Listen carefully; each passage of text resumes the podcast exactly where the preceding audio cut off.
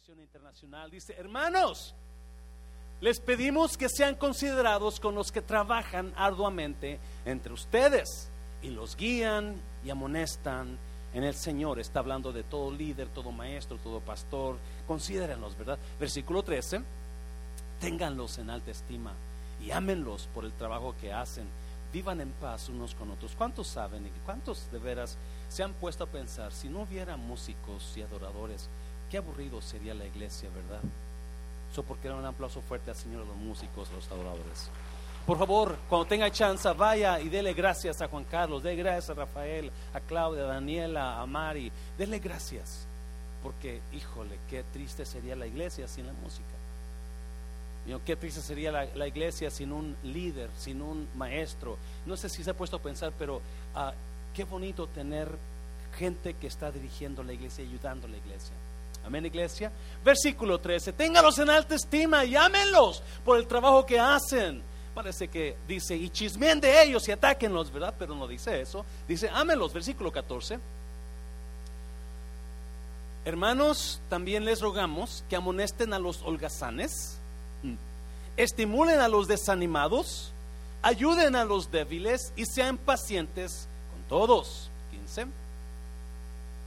Asegúrense de que nadie, diga conmigo nadie, nadie, pague mal por mal. Más bien, esfuércense siempre por hacer el bien, no solo entre ustedes, sino a quienes, a todos. Versículo 16, estén siempre. Usted una persona que usted ve que está callada dígale, póngase alegre. Estén cuando Siempre. ¿Cuándo es siempre? Todo el tiempo. All the time. Oren sin cesar. Hmm. Den gracias a Dios. Note en toda situación. No dice por toda situación. Muy diferente, muy distinto. Porque esta es su voluntad para ustedes en Cristo Jesús. Padre, te doy gracias por tu palabra, Dios. Ah, tú sabes que yo la necesito. Te bendigo, bendigo tu palabra. Espíritu Santo, toma estos minutos que nos quedan y habla nuestras vidas, Jesús, en el nombre de Cristo. ¿Cuántos dicen amén? ¿Puede tomar su lugar? Well, you know, ah, hace unos días estuve en el hospital y estaba un dolor que yo no aguantaba y el dolor era tan fuerte que me hacía marearme y sentía que me iba a desmayar y, vomitaba del dolor tan fuerte. Me metieron a, un, cuarto y, mientras estoy esperando, yo desesperado porque llegara el doctor y me diera medicina para el dolor porque yo no aguanto ese dolor, no lo soporto. Y, ah, y por fin llega una enfermera. Hola, ¿cómo está? Y yo, ¡oh! ¡oh! Y, ella como si nada. Y dice, ¿dónde le duele? Ok. Y, ¿y cómo es su dolor? Y yo, oh, Dios mío, tome medicina. Es punzante, es, you know, is it stabbing, is it burning, is it kicking it? Uh, I don't know. It's just painful. So, y luego dice, ok, del 1 al 10 uno siendo muy mínimo, diez siendo lo máximo, dígame qué número es su dolor. ¡Doce! Porque yo estaba que me hago. Y, pues, yo, no es nueve, no es diez, es doce. Por favor, necesito medicina. So, pregunta a usted, del uno al diez. Uno siendo muy mínimo, 10 siendo lo máximo, ¿qué tan feliz es usted? How happy are you? From 1 to 10, what's the number? What's the level of your happiness? ¿Qué es el nivel de su felicidad? ¿Será 10 o será 1? Uno dijo 0. What's, what's, ¿Qué es el nivel? ¿Se ha puesto qué nivel de felicidad tengo yo? Usted está contento con su vida, contenta, feliz con su pareja, feliz por su situación. Usted le va a dar un número grande. Algunos de ustedes están minus, minus zero, right? Um, aquí en estos versículos hay una, hay, un, hay cuatro consejos y yo estoy mirando y esto es, no, porque ahí dice, den gracias a Dios en toda situación. So, traté de sacar un, you buscar ahí, estoy buscando, leyendo qué es lo que Pablo nos está hablando. Y hay cuatro, hay muchos consejos, pero hay cuatro de ellos que son muy importantes para que su nivel de felicidad mejore, para que su nivel de felicidad se incremente. Si usted está pasando tiempos difíciles, estos cuatro consejos le van a hablar a alguien, quizás no todos, pero alguno de ellos va a ser para usted. Amén, iglesia. So, uh, vamos a mirar los cuatro rápidamente porque ya queremos que usted se vaya a preparar su cena para mañana. Y en el versículo, el versículo 15, cuatro consejos para ser feliz. Uh, dice, asegúrense de que nadie pague mal por mal. Más bien, esfuércense siempre por hacer ¿qué?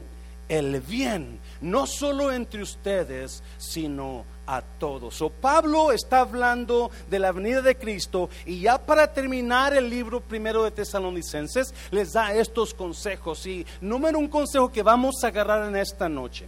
Dice Pablo, asegúrense que nadie pague mal por mal. Más bien, esfuércense. ¿Por qué? Por hacer el bien. Son número uno, esfuércense por hacer algo bueno a alguien malo. Estos consejos no son fáciles, estos consejos son difíciles, pero, now, si usted notó en el versículo 18, dice, porque esta es la voluntad de Dios para vosotros en Cristo Jesús. Si usted lee el versículo 18, la reina Valera dice, porque esta es la voluntad de Dios para vosotros en Cristo Jesús. Palabra clave en Cristo. Si usted no tiene a Cristo, usted estos consejos, usted va a decir, qué ridículos, qué tontos, eso no se puede, porque esa es la mente carnal. Y si usted batalla con alguno de estos o entender uno de estos, quizás su mente no es muy espiritual. Quizás usted necesita a Cristo. Porque Pablo les habla a los tesalonicenses y les dice, lo primero que te voy a aconsejar para que tu vida mejore, para que tu vida de, vaya a otro nivel, del 1 al 2, o del 2 al 3, o del 3 al... O yo no sé, tú tienes una cosa, enfócate, trata de hacer algo bueno con alguien malo. De hacer algo, no le pagues a todo, a las gentes mal por mal. Amén, iglesia. No le escucha bien, la felicidad, la felicidad viene rodeada de gente. La felicidad viene rodeada de personas. Para que usted pueda ser feliz en la vida, usted tiene que tener personas a su lado. Las relaciones entre nosotros producen la felicidad en nosotros o la infelicidad en nosotros. Si usted no puede tratar bien a los demás, su vida es muy mala. Su nivel de vida es negativa, su nivel de vida va a ser pésima, siempre se va a estar quejando, siempre va a estar hablando de los demás o siempre van a estar hablando de usted, porque la felicidad viene envuelta con personas. Nuestras relaciones definen nuestra felicidad. Las relaciones que tengamos nosotros nos dan la alegría a nosotros o nos dan dolor de cabeza mire a su pareja y piense en lo que su pareja le ha dado últimamente. ¿Qué le ha dado últimamente? ¿Alegría o dolor de cabeza? ¿Por qué? Porque todo depende, su felicidad depende de las personas que lo rodean. Y si usted y yo estamos de la greña con las personas que nos rodean, usted y yo vamos a ser tan infelices. Pero qué bonito es tener armonía con las personas con las que vivimos, con las personas que trabajamos, con las personas que nos rodeamos y tener armonía. Hey, brother, qué gusto ver. Hermana, qué gusto verla. Hey, mi hermanita. Hey, mom. Hey, dad. Hey, hijo. Y hay armonía en la casa, pero o en el trabajo, o en la escuela, o yo no sé, en la iglesia. Pero usted agarra el chongo con alguien y su vida, su felicidad se va a ir para abajo. Por eso Pablo el primer consejo que da dice, hey, haz algo bueno por alguien que te hizo mal. Haz algo bueno, ese es para los que están en Cristo Jesús. ¿por qué no? Si a mí no me cabe en la mente que cristianos quieran vengarse de otras personas que les han hecho un daño o les han hecho malo o han hablado de ellos, no me cabe en la mente cómo usted se quiera vengar o los quiera tratar mal. Por eso Pablo dice, versículo 18, esta es la voluntad de Dios a ustedes que están en Cristo Jesús. Esa es la voluntad de Dios para usted. So, ¿por qué no comienza a pensar, ok, ¿y qué puedo hacer yo? ¿Qué, qué bueno puedo hacer por yo? ¿Por qué no comienza con perdonarlos? ¿Y por qué no sigue con ayudarlos? Hay personas que los puede ayudar usted. Hay personas que nomás los puede perdonar y Dios que los bendiga. Mm. Perdónelos y ya, que Dios te bendiga. Pero hay personas que usted los puede ayudar. No solamente perdonar, pero ayudar a mejorar. Hay personas que Dios las puso en su camino de usted para que le, y esas personas vienen todas, todas destruidas, quizás todas con, con, con, con cargas, con problemas, con situaciones difíciles. Y Dios las puso en su camino para que usted o yo les ayudemos pero porque traen sus cargas, traen sus cosas, traen sus, traen sus, sus, sus, cosas de ellos, nos caen mal por cómo es, por cómo habla, por cómo hace esto cuando no, sabemos, no nos damos cuenta que esa persona vino a mi vida para que yo le ayudara. Y hay personas que ignorantemente nos van a hacer daño o nos va a dañar, pero son las personas que Dios puso en nuestra vida para que ayudásemos. Amén. No, por si acaso no lo cree, mira, Romanos capítulo que es el 12. Romanos 12, 17 dice, no paguéis otra vez. Romanos 12, 17. No paguéis a quién. Nadie mal por mal. Procurad lo bueno. O sea, procura hacer algo bueno por ellos. No es fácil, pero si usted comienza a perdonar, si usted en lugar de tratar de guardar ese enojo con su pareja o esa cosa que usted trae contra esa persona, ¿por qué no comienza perdonándolos y soltándolos? Pablo dice, haz algo bueno por ellos. Can you do something good to those people? Can you help them? Versículo 18. No seáis vencido de lo malo. Si es posible, en cuanto dependa de quiénes. ¿Quiénes son vosotros? de nosotros, ¿por qué, ¿por qué no lo pone Pablo a nosotros? ¿Por qué no lo avienta? ¿Por qué me avienta a mí la responsabilidad? Porque yo tengo a Cristo y muchos de ellos no tienen a Cristo en cuanto dependa de vosotros, estad en paz con quienes. ¿Cuántos son todos? Todas las personas. Todas las personas. Versículo 19. No os venguéis vosotros mismos, amados míos, sino dejad lugar a la ira de Dios, porque escrito está, mía es la venganza, yo pagaré, dice el Señor. 20. Así que si tu enemigo tuviere hambre, dale de comer. ¿Lo leyó? Si tuviera hambre, ¿qué va a hacer? No te voy a dar porque me caes gordo. Dele de comer.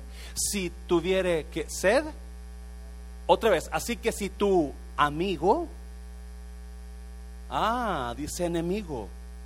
Sí, iglesia, somos llamados a hacer algo bueno por las personas malas. Somos llamados a tratar bien a los que nos tratan mal. No es fácil, no es fácil. Pero comenzando por perdonarlos, hacemos un gran bien a esas personas.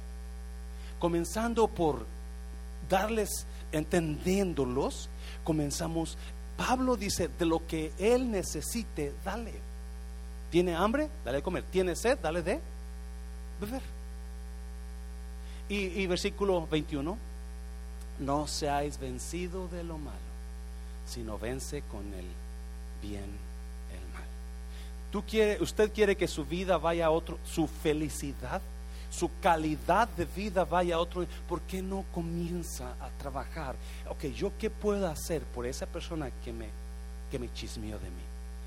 Es muy difícil, créeme, yo estaba leyendo esto y digo, wow, yo necesito eso, porque a veces queremos, oh, queremos darles en la torre a esa persona, ¿sí o no?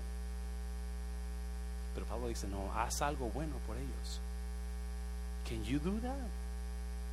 Número dos, número dos, porque está mirándome como, espere recibir algo bueno hoy.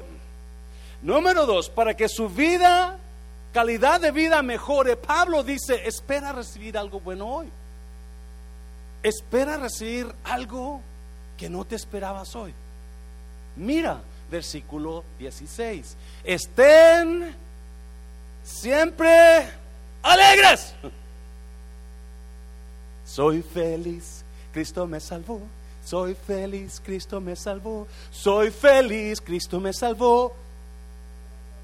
Cristo me salvó. Pablo dice, estar, escucha bien, ¿cómo puedo estar alegre cuando perdí mi trabajo? Yes, ¿verdad? No se puede, ¿no? ¿Cómo puedo estar alegre cuando, you know, mi esposo me hizo una jugada chueca? ¿Cómo puedo estar alegre cuando mi hijo o mi hija andan mal? No se puede. Pero eso no es lo que está diciendo Pablo. Porque vamos a mirar qué es, qué es lo que produce la alegría. ¿Qué es lo que produce la alegría? Y es lo que Pablo está hablando ahí. ¿Qué produce el que usted esté contento? Usualmente lo que produce que yo me ponga alegre es cuando voy a recibir algo bueno. Cuando alguien me va a hacer una comida rica en el refrán, una torta de las que me gustan. La hermana Katy se avienta esas tortas, la hermana Mayra se avienta esas tortas, y esas, hermana Margarita se Y cuando yo me pongo, yes, voy a comer algo rico. Cuando recibimos algo bueno, produce alegría en nosotros. Cuando recibimos algo bueno, produce gozo en nosotros cuando recibimos cosas negativas produce tristeza en nosotros. ¿Yes? So, si lo acomodamos a lo que a lo que nos da el gozo es espere algo bueno. ¿Cuántos de ustedes esperan lo peor siempre? Usted espera que su pareja le eche la misma mentira de siempre y por eso todo el tiempo usted está enojada. ¿Sí o no? Usted espera que su esposa le ponga los mismos frijoles salados de siempre. Y por eso le cae gordo que su esposa le ponga sus frijoles. ¿Ya? Porque siempre esperamos lo peor de los demás. Pero si cambiamos la situación, Pablo dice, estad siempre alegres. Estad siempre alegres. El estar alegre es porque yo estoy esperando algo bueno. Vivir en expectativa, escuche bien, vivir en expectativa es lo mejor que usted puede hacer para vivir alegre. Se lo voy a repetir, vivir en expectativa es lo mejor que usted puede hacer para vivir emocionado por la vida. Vivir negativo, enojado, enojada, estar siempre peleando, estar siempre, you know, echando liebres, liebres y centellas y culebras y víboras por la boca, eso le trae un nivel de vida pésimo.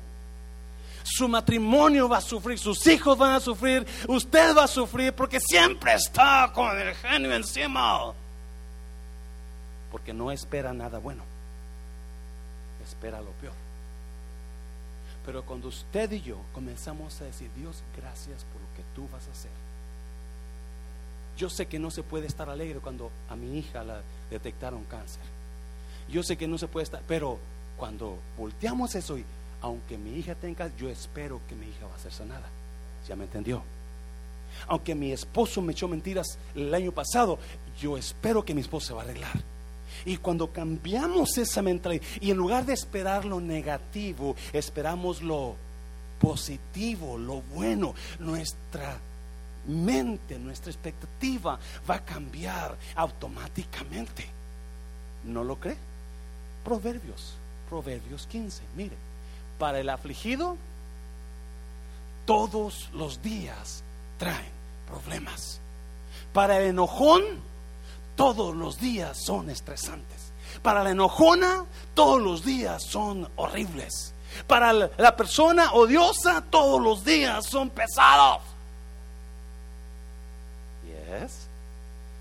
Pero sigue leyendo. Pero para el de corazón, ¿qué? Alegre. Oh my God. Oh my God. OMG. So, ¿dónde está el secreto? En lo que esperas. Yo espero fiesta todos los días o voy a estar alegre. Yo espero victoria todos los días, yo voy a estar alegre. No, si el problema es que pensamos tan negativo, que estamos arrastrando la vida por, por lo negativo que estamos creyendo que la cosa está. Y la cosa no es tan negativa, es más, en Cristo Jesús las cosas nunca son negativas. Se lo voy a repetir, en Cristo Jesús nunca son negativas las cosas. Porque cada situación que pasamos en Dios está ordenado por Dios. Cada paso que tomamos está ordenado por Dios. Y toda situación trabaja para bien para nosotros. ¿Alguien está aquí, iglesia? So, ¿cuántos de ustedes se levantan con genio encima? Su día va a ser problemático. ¿Lo dice ahí? ¿Cuántos de ustedes están enojados por todo? Su día va a traer problemas.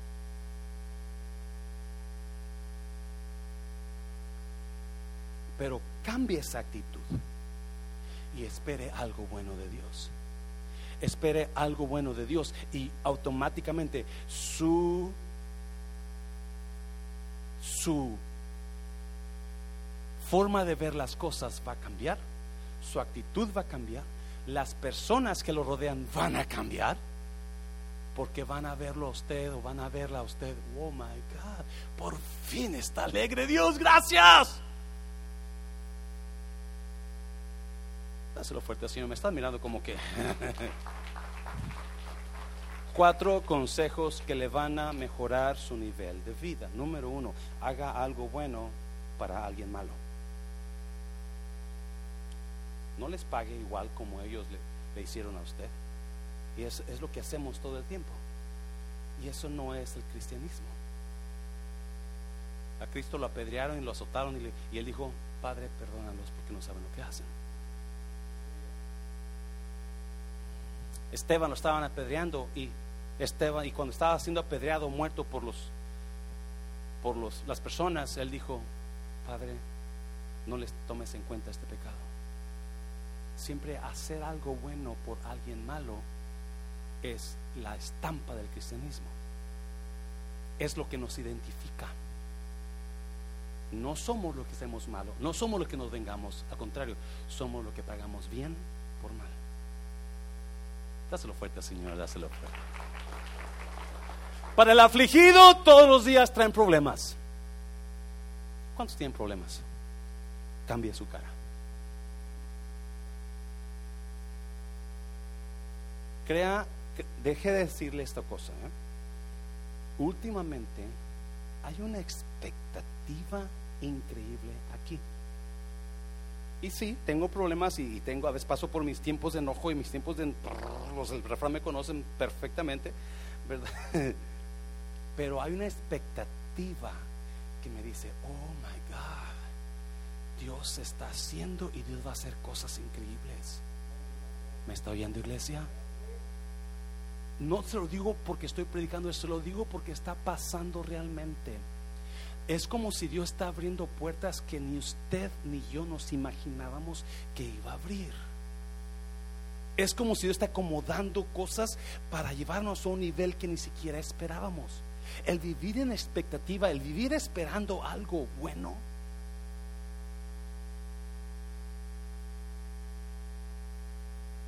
Te lleva o te hace recibir cosas mucho mejor de lo que tú esperabas.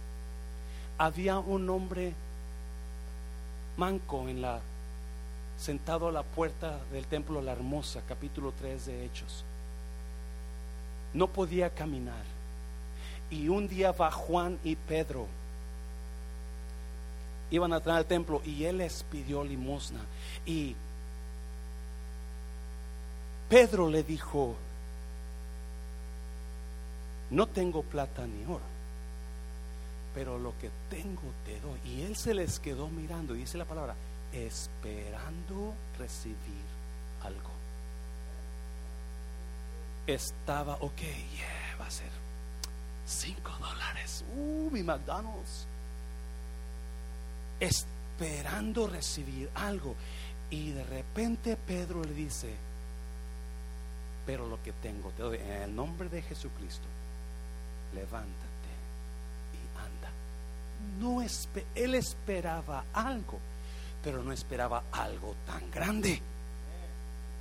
Él esperaba algo, pero no esperaba su sanidad. Porque las cosas que Dios hace, las hace mucho mejor de lo que usted y yo esperamos. Dáselo fuerte. Por eso hay una expectativa que yo digo, Dios, ¿a dónde nos quieres llevar? ¿A dónde nos vas a llevar? Hay una expectativa, porque la expectativa lo hace vivir esperando algo. Ya esa situación está horrible porque no espera que Dios la resuelva. ese hijo está mal, esa hija está mal, pero ¿por qué no espera que Dios trabaje en ese hijo, esa hija? En lugar de estar llorando por la situación, ¿por qué no le da gracias a Dios? Porque Dios va a usar esa situación para mejorar a su hijo, a su hija. Ese es el cambio. Pablo dice, estad siempre alegres. No dice, está riendo todo el tiempo como tonto. No, no dice eso. Pero en tu corazón es estar esperando algo de Dios, sabiendo que hay alegría en ti por lo que Dios va a hacer. Para el afligido todos los días son problemáticos. Pero para el de corazón alegre, hay fiesta todos los días. ¿Qué quiere vivir usted? Acuérdese, cuando viene el problema a su vida, tiene dos opciones. Tiene la primera opción es llorar, pero la segunda es adorar. ¿qué va a hacer? ¿Llorar o adorar?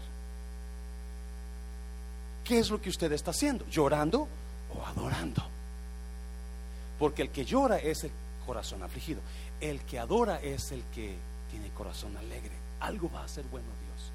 Algo estoy esperando en esto. Dáselo fuerte al Señor, dáselo, sí. Número tres, me están presionando ya, mire Jenny. ¿eh? Espere ver su oración contestada. Espere ver su oración contestada. Cuando yo vivo la vida esperando algo bueno, automáticamente mi nivel de vida, no nueve, no diez, doce, porque sé que algo Dios va a hacer. Y estoy esperando eso. Estoy esperando eso. Y número tres, cuando yo espero ver mi oración contestada, automáticamente puedo descansar en Dios y me destreso de lo que estoy pasando y, no tengo que estar pensando y pensando y, despertando cada 30 minutos porque no puedo dormir por tanta preocupación. No. Y es lo que Pablo está hablando. Mira, versículo que 17. Oren ¿Cuándo? Sin cesar. Oren palabras claves sin cesar. Porque a veces oramos una vez y lo nos olvidamos. Y la cosa no trabaja así. Pablo dice, cuando ores, no te, sigue orando. Sigue orando porque tú no sabes cuándo Dios va a escuchar esa oración. Sigue orando, sigue creyendo, sigue, sigue tocando. So, ¿por qué dice eso? Porque cuando tú sigues haciendo algo es porque algo vas a lograr cuando sigues haciéndolo. Cuando tú no paras, cuando tú paras es porque ya no va a ser, ya no va a pasar. Pero cuando sigues haciendo algo, tú lo sigues haciendo porque estás seguro que algo va a pasar. Por eso Pablo dice que orad, no pares. Porque cree que vas a recibirlo. Mira, Lucas capítulo 11, Lucas, Jesús hablando de lo mismo, dice, luego Jesús utilizó la siguiente historia para enseñarles más acerca de la oración. Y ahí va la historia. Supongan que uno de ustedes va a la casa de un amigo a qué horas? A medianoche para pedirle que le preste tres panes. Le dices, acaba de llegar de visita un amigo mío y no tengo nada para darle de comer Supongan que ese amigo grita desde adentro, no me estés dando guerra. Es medianoche. La puerta está cerrada y mi familia y yo estamos acostados. No te voy a ayudar. Ok. Usted o yo nos vamos a vos a la casa. ¿Ya? No este hombre. Mira, versículo siguiente. Les digo que aunque no lo haga por amistad, si sigues qué? Si sigues qué? Si sigues tocando a la puerta el tiempo suficiente, Él se... ¿Lo está viendo? Él se levantará, Jesús está hablando, les digo, Jesús hablando, que aunque no lo haga por amistad, si sigues tocando la puerta el tiempo suficiente, Él se levantará y te dará lo que necesitas debido a tu audaz insistencia. Por eso Pablo dice, orad sin cesar. ¿Por qué oramos sin cesar? Porque creemos que lo vamos a recibir. Cuando usted para de orar, usted dice, ya no lo recibí. Y Jesús está hablando igual, dice, no, no, no, no pares de orar, no pares de orar. Por eso usted le digo, cuando esté esa situación difícil, en lugar de ponerse a orar, póngase a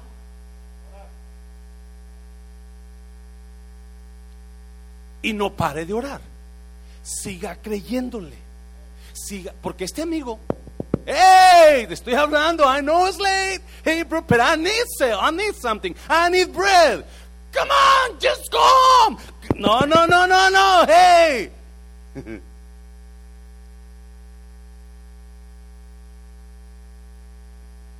El perro que tenemos en la casa a veces se la pasa todo el día en la jaula, so, toda la energía que tiene, tiene siete meses creo, pero toda la energía que tiene es como, perdón, como Lucas. Usted lo ve corriendo para acá, usted lo ve corriendo para allá, y usted lo ve así, y, y no lo puede parar. Y más si va y come mole. y ese bendito perro no para de brincar a la mesa, a la cama, al sofá, encima de uno. Y, y, cuando, no, cuando no gasta la energía, se, lo meten a la jaula para que se duerma, pues que se duerme. Eso está medianoche, rascando el piso para que le abran. Y Claudia y Felipe se quieren hacer los tontitos, ¿verdad? Oh, pero... Oh, oh, Y van y le abren la puerta, por fe. Ya los enfadó. Y ahí va que el perro a brinque y brinque a medianoche. Y Jesús usa una ilustración más o menos igual. Porque tú no dejaste de tocar a medianoche tu amigo. No se va a levantar porque es tu amigo. Se va a levantar por la insistencia. Ah, escuche, eso me encanta a mí porque, ¿sabe qué me dice? La insistencia en Dios prevalece sobre la amistad con Dios. La insistencia, yo puedo tener una relación increíble, o yo puedo ser la persona que más ora aquí, o la que más, pero cuando yo no dejo de orar, yo voy a recibir, aunque no tenga una relación tan buena con Dios, pero porque estoy insistiendo, le estoy insistiendo, estoy insistiendo, yo voy a recibir más rápido que otras personas que tienen mejor relación con Dios. Uh, quizás no sea bueno que diga eso, pero lo que me está enseñando eso. Mira, sigue leyendo. Así que les digo, sigan qué? Pidiendo y recibirán lo que pidan. ¿Qué más? Sigan buscando y encontrarán. Sigan llamando y la puerta se les abrirá. Versículo 10. Pues todo el que pide recibe, todo el que busca encuentra y a, todo el que llama se le abre la puerta. en lugar de estar llorando, ¿por qué no está creyendo y dándole gracias a Dios porque lo va a recibir? Y cuando usted tiene esa convicción en usted, ya yo lo voy a recibir, gracias Señor. Su nivel de vida el estrés se fue. Y no, la vida es más, en el mar la vida es más sabrosa. En la oración la vida es mucho mejor. Cuando creemos que eso, en lugar de estar pensando que no va a pasar, ahorita estamos lidiando con una situación legal no, no del refrán, no, no, simplemente, pero hay personas envueltas que no son creyentes. Y, ay, Dios mío, y no, es difícil no tener a tanta negatividad, no, y, no va a pasar, y, no se puede, y, de nada sirve, y no, sí va a salir, sí va a pasar, sí se va a poder. Y, qué bueno que estamos conectados, porque y no, al rato van a venir a Cristo por, lo que están pasando. No, pero es, ese es, por eso Jesús en el versículo 18 dice, esta es la voluntad de Dios a los que están en Cristo. Jesús. Dáselo fuerte, Señor, dáselo fuerte. Y ya termino, ya termino. El último versículo, que es el que quería llegar. Versículo 18. Den gracias a Dios en toda situación, porque esta es la voluntad de Dios para quienes, ustedes en quién, en Cristo Jesús. Den gracias a Dios en toda situación. Otra vez, no dice por toda situación. Yo no puedo dar gracias cuando un niño es atropellado.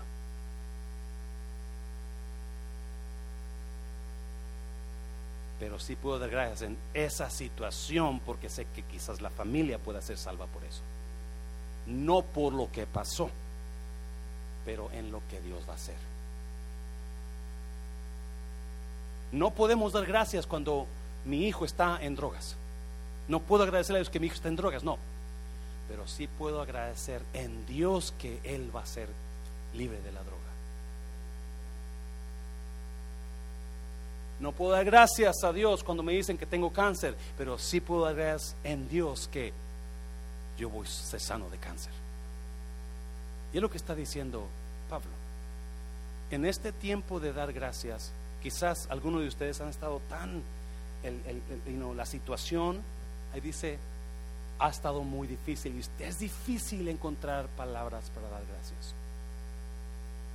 Es difícil encontrar palabras para decir, Señor, gracias. No, a veces decimos, ¿por qué Dios? ¿Por qué en este tiempo?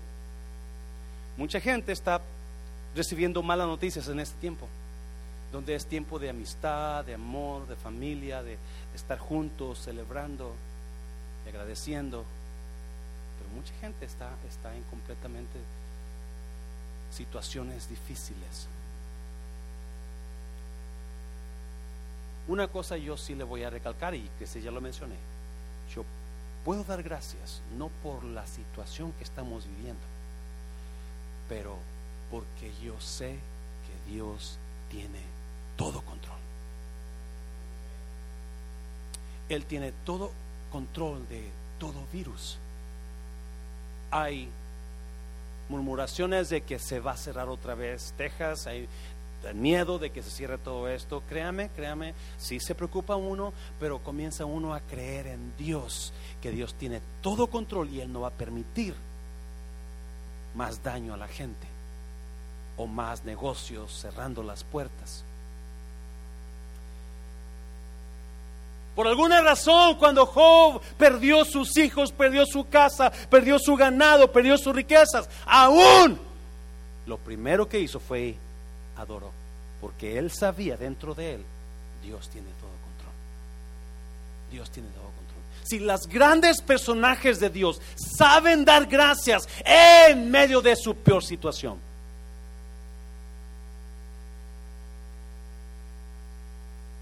alguien me mandaba un pensamiento esta semana y decía que Dios te dé la fe de Abraham y que Dios te dé la riqueza de José y que Dios te dé la posición de Moisés y, que Dios te dé lo que le dio a Job y, y decía espérame, espérame, no me ame tanto